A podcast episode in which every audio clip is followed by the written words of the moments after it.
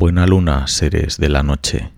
Bienvenidos una vez más a un nuevo episodio de Nunca apagues la luz. Corría el año 1992 cuando salía a la luz un espectacular caso que tuvo como detonante común una sesión de Ouija y como protagonista una adolescente madrileña llamada Estefanía Gutiérrez Lázaro. Esta, tras realizar una sesión con dicha tabla y tras ocurrir un incidente durante la misma, acaba falleciendo, en principio, en extrañas circunstancias. El caso es tan increíble que llevó al director Paco Plaza a filmar la película Verónica, una película de terror que toma como punto de partida el caso real ocurrido en Madrid y que la policía bautizó como el expediente Vallecas. Puede parecer inverosímil, pero lo cierto es que está considerado el único expediente policial que habla de fenómenos paranormales.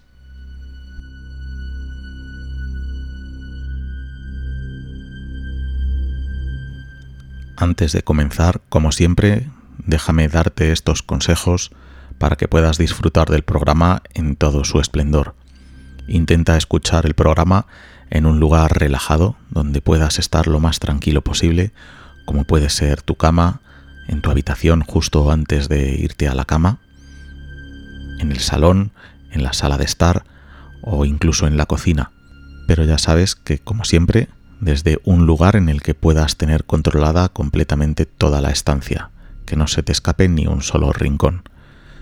O también puedes optar por escucharlo desde tu coche, pero si esta es tu opción, no pierdas de vista nunca el retrovisor por si acaso algún visitante desconocido del más allá se aloja en tu asiento trasero sin haber sido invitado.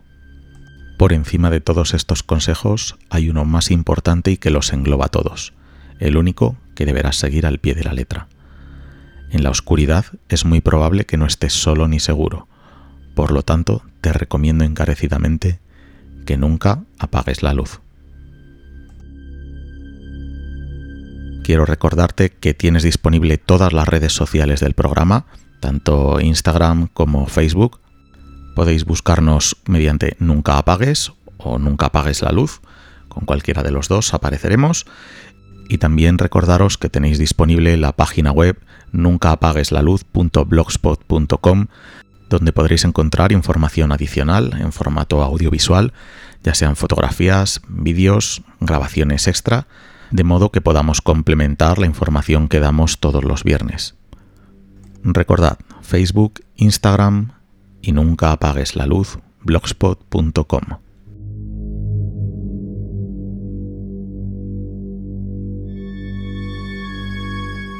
La calle Luis Marín de Vallecas bien podría ser una calle normal a ojos de cualquier viandante distraído, pero a los que nos apasiona este mundo, vemos que en ella hay un enclave cuanto menos interesante de enseñar a nuestros acompañantes. En el número 8 de dicha calle se encuentra un domicilio que en su día albergó, según diferentes testigos y según el parte policial, una serie de violentos fenómenos de imposible explicación que afortunadamente y según los testimonios de los nuevos inquilinos han desaparecido por completo a día de hoy, pero que en aquel momento aterrorizaban a una familia.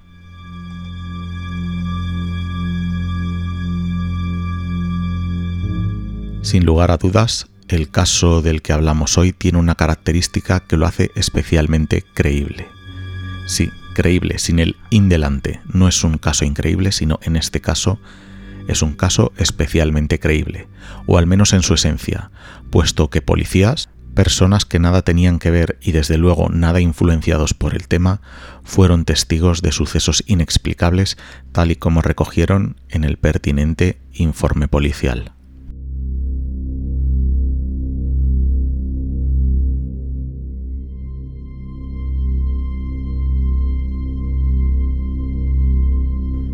Un año antes de su muerte, Estefanía, de 16 años y tercera hija por mayoría de edad de seis hermanos del matrimonio formado por Máximo Gutiérrez y Concepción Lázaro, se encontraba junto a unos compañeros haciendo una sesión de Ouija en el Colegio Aragón.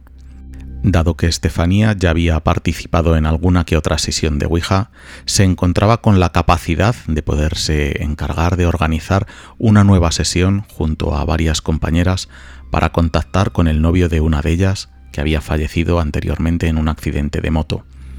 Por desgracia, durante la sesión fueron sorprendidos por una profesora. En ese mismo instante, ante el susto de ser descubiertos, el vaso que estaban utilizando durante la sesión se cayó y se rompió. En ese momento, y siempre según los testimonios, un extraño humo se liberó que por mala suerte fue aspirado por Estefania.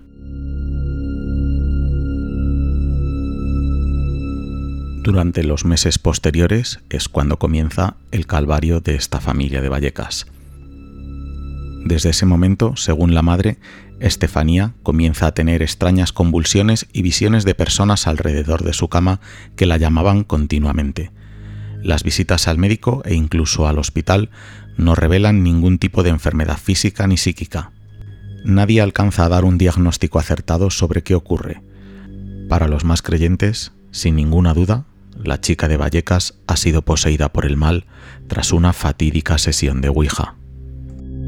Por su parte, la familia de seis hermanos y educación católica, con gusto por la superstición previa, fueron alimentando esta historia, convencidos de que el abuelo de la familia se quería vengar de su hija con la que no había tenido muy buena relación en vida.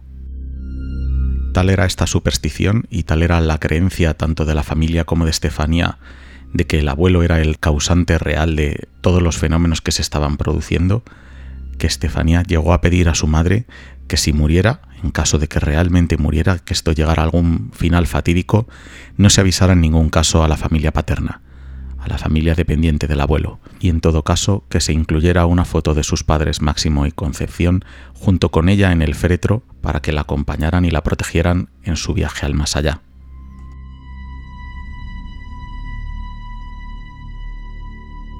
En la casa, durante todo este periodo de tiempo, se suceden los fenómenos paranormales, las hermanas compartían habitación y los episodios que experimentaba Estefanía los vivía muy de cerca Marianela, su hermana. Afirma en las declaraciones posteriores que su hermana Estefanía no era consciente de lo que pasaba. Luego preguntaba qué es lo que había sucedido, qué es lo que había hecho, porque no se acordaba absolutamente de nada. La familia en las declaraciones posteriores relata cómo su hija se comporta de forma tan extraña que empieza a hablar idiomas que desconoce. En ocasiones se cae al suelo y cuando va a incorporarse, en vez de levantarse como una persona normal, levita quedándose suspendida en el aire para posteriormente incorporarse.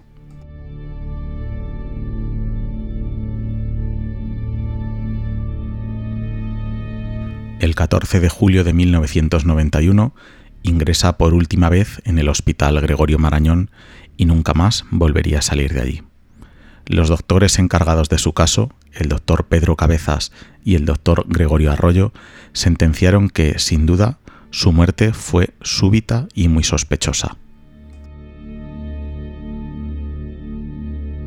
Un día antes de su muerte, el 13 de julio, Estefanía, con una actitud casi nunca antes vista, se abalanzó de forma extremadamente violenta sobre su hermana Marianela, que logró esquivarla, yaciendo posteriormente inconsciente en el suelo y vertiendo espuma por la boca. Cuando Estefanía se recuperó, no recordaba absolutamente nada de lo que había ocurrido previamente. Prefirió olvidar el asunto y salir a pasear con su entonces novio, Pablo G. Cuando regresa a casa aquella misma noche, vuelve a tener un nuevo episodio de lo que podríamos denominar ataque. Estefanía cae de espaldas sobre su cama pero ya nunca vuelve a recuperar la conciencia. Fallece a las 2 de la mañana del 14 de julio con un escueto parte médico que sentencia que la causa más inmediata de la muerte es asfixia pulmonar. Tal y como afirmaban los médicos, la asfixia pulmonar es un evento que no se presenta normalmente como un hecho repentino y de forma espontánea, sino que normalmente suele ir acompañado de una sintomatología. Por eso en su informe se refirieron a la causa de la muerte como súbita y muy sospechosa.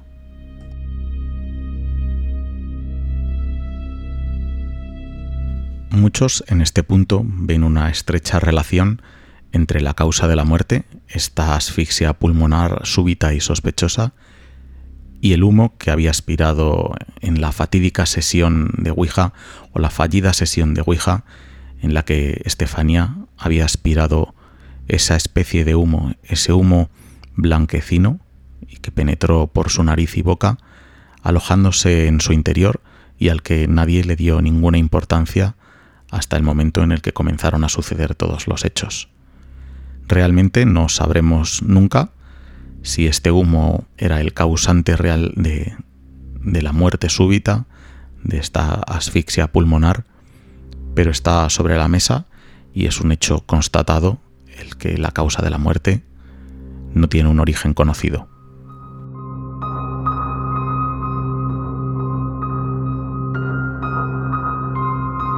Pero la historia del expediente Vallecas no finaliza con la muerte de Estefanía, sino que podríamos decir que realmente es cuando comienza.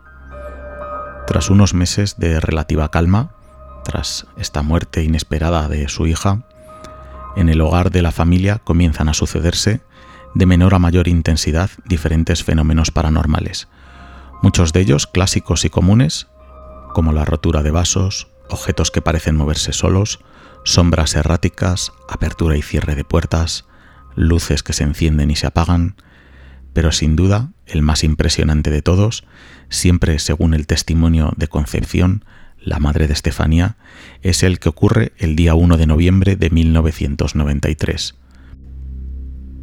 Esa noche, de repente, sin mediar intervención humana, la fotografía de Estefanía situada en el salón comienza a arder sorprendentemente sin dañar los objetos que tiene a su alrededor.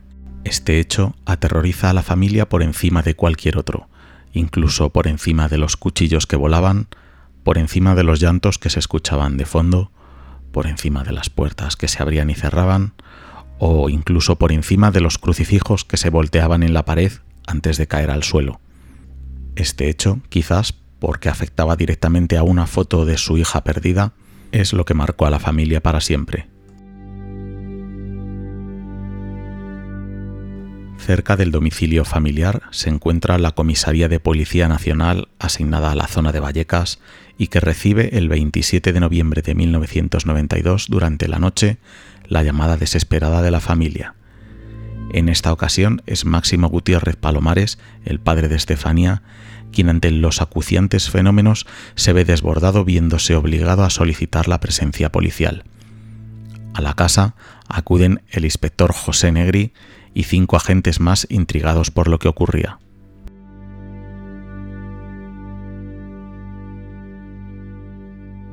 Cuando la policía llega al domicilio, la familia al completo estaba esperando en el portal, cosa que intrigó aún más a los agentes que preguntaron qué ocurría obteniendo una respuesta la mar de inquietante. Una sombra negra y alta estaba recorriendo la casa. La familia, ligeramente más tranquila por la presencia policial, acompaña a los agentes al interior de la vivienda. Lo que los agentes vivieron dentro de la casa es realmente espeluznante, tal y como dejaron constancia en el pertinente informe policial. Al entrar en la vivienda se encuentran un salón lleno de colchones. La familia asegura que son incapaces de dormir en sus habitaciones del miedo que tienen, con lo cual han decidido llevar todos los colchones al salón y dormir todos juntos para protegerse unos a otros. La policía, ante tal panorama, decide esperar a ver si se produce alguno de los supuestos fenómenos paranormales que la familia asegura suceden en su casa. Ante la ausencia de eventos, la familia informa a la policía de que normalmente los fenómenos suceden cuando las luces están apagadas. Curioso, ¿verdad? Recordad, en la oscuridad es probable que no estéis solos ni seguros, y tal y como afirmaba la familia de Vallecas, en la oscuridad nunca apagues la luz. Ante tal afirmación, la policía, un tanto incrédula, accede a apagar la luz, pero no sin antes comprobar que aun con las luces apagadas, con la luz que penetra por las ventanas, son capaces de tener la situación completamente controlada y ver que no haya ningún tipo de fraude ni ningún tipo de manipulación humana en caso de que sucediera algo. Uno de los episodios más espectaculares vistos por la totalidad de los policías allí presentes fue ver cómo una de las puertas de uno de los muebles situados en el comedor comenzaba a abrirse y cerrarse violentamente. Ante este fenómeno totalmente sin explicación, cuatro de los agentes deciden bajar al portal negándose a quedarse en el inmueble. Ya algo más calmados y con las luces encendidas, Máximo acompaña al inspector Negri a la habitación de Concepción. Allí le muestra una figura de un Jesucristo arrancado de su crucifijo y los arañazos que se habían producido en un póster que había colgado en la pared, producido por, tal y como detalla el informe policial, algo así como tres garras. En ese momento, la policía pudo ver perfectamente cómo en la mesa donde se encontraba el teléfono había una especie de babas marrones de procedencia desconocida que chorreaban del teléfono y por los laterales de la mesa. El inspector Negri afirma que al entrar al baño, usado de trastero debido a que la familia afirmaba que era uno de los epicentros del fenómeno y que se negaban a utilizar para su uso cotidiano, sintió un frío como nunca antes había sentido el inspector Negri permaneció en aquel lugar el tiempo justo y necesario, ni un minuto más ni un minuto menos. Quiso abandonarlo tan pronto como fue posible.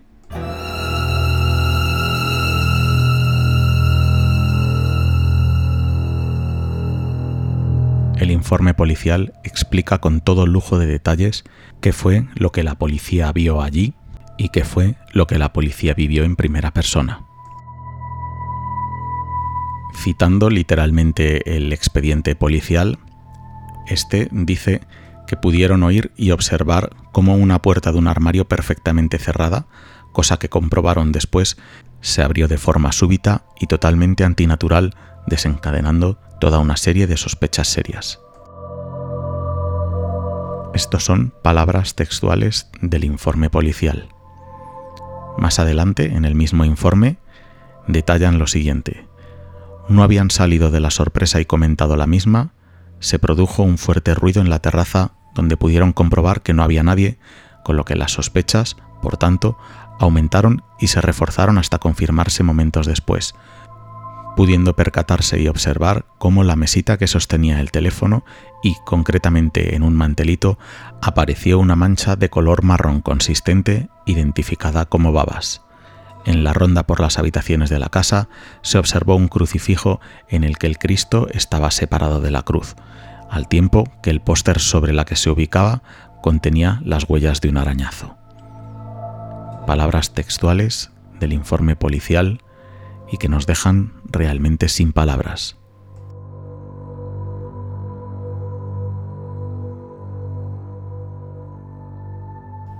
Muchos grupos de investigación, o más bien de experimentación, pasaron por la casa durante el tiempo en el que los fenómenos estuvieron activos, y posteriormente también. Pocos, por no decir casi ninguno, han conseguido obtener ningún dato relevante, pero la mayoría de ellos se atreven a aventurar un origen común. El detonante del poltergeist, la mayoría afirman que tiene un origen en Concepción Lázaro de la Iglesia, la madre de Estefania, afirman que ésta pudo sufrir alteraciones psicopatológicas debido a su especial vivencia de la situación en la que se encontraba. Comienzan a suceder hechos extraños, presumiblemente debido a la impregnación ambiental existente provocada por la muerte de Estefanía, pero que luego son mantenidos en el entorno familiar por la propia concepción, aunque sea de forma involuntaria, pero por la propia concepción. En el salón de la casa hay un lugar especialmente reservado a modo de santuario para la joven Estefanía. En ese lugar encontramos, como decía, una especie de altar donde hay un retrato, el, retrato que se quemó de Estefanía, junto con más fotografías de ella, imágenes religiosas y flores. Y esto hace pensar a los investigadores que Estefanía siempre está presente al menos en la vida de su madre. Por otro lado, tenemos la presencia de los fenómenos que pueden ver el resto de integrantes de la familia, así como la policía. Esto los investigadores lo achacan a un posible fenómeno de transferencia sugestiva a los demás testigos. ¿Qué quiere decir esto? Que la propia sugestión que inducía a la madre de Estefanía en el resto de la gente, en el resto de personas que eran eh, o que asistían a, estas fenomenologías, hacía que asimismo ellos también retroalimentaran el efecto y se mantuvieran el tiempo. Por tanto, los, los, estudiosos, los investigadores, no niegan que los fenómenos no existieran, de hecho, eh, la mayoría afirman que realmente los fenómenos paranormales se producían en la casa, pero quizás no llegaban a ser tan sorprendentes como en un principio deberían ser, sino que estaban espoleados, estaban multiplicados y estaban mantenidos temporalmente por la sugestión de todas las personas que los veían. Estaban alimentados tanto por la madre, como por la familia, como por la policía. Pero que quede claro, los fenómenos existían, lo único que se sobredimensionaban de forma subconsciente por las personas que eran testigos de los mismos.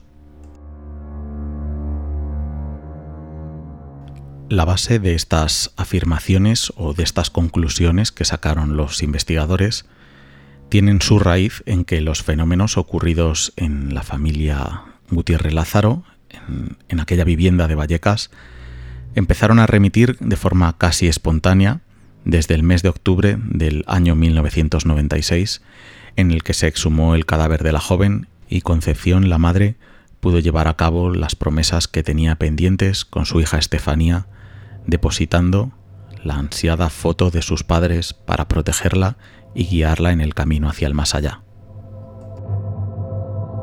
Esto podría ser la evidencia de que su propia presión psicológica, la presión psicológica de la madre de Estefanía, de Concepción, pudo ayudar tanto a fomentar como a eliminar dichos episodios.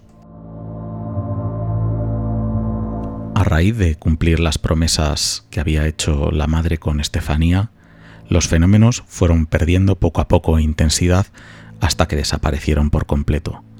La familia finalmente vendió la casa y los nuevos inquilinos, a día de hoy, nada han presenciado. Sea como sea, el caso Vallecas, el expediente Vallecas, pasará a los anales de la historia de la investigación paranormal como un interesante episodio de los pocos que se han dado dignos de estudio, y también como el único caso paranormal reflejado en un expediente policial.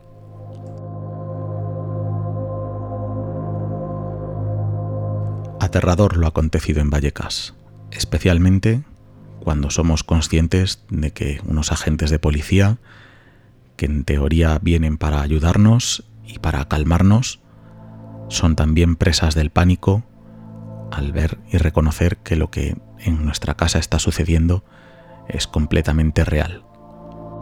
Si os dais cuenta, a lo largo de toda la narración, de todo el caso, esta familia en ningún momento permanece a oscuras, porque probablemente en la oscuridad nunca estuvieran solos ni seguros. Por tanto, a ti te recomiendo que sigas el mismo ejemplo. En la oscuridad nunca apagues la luz.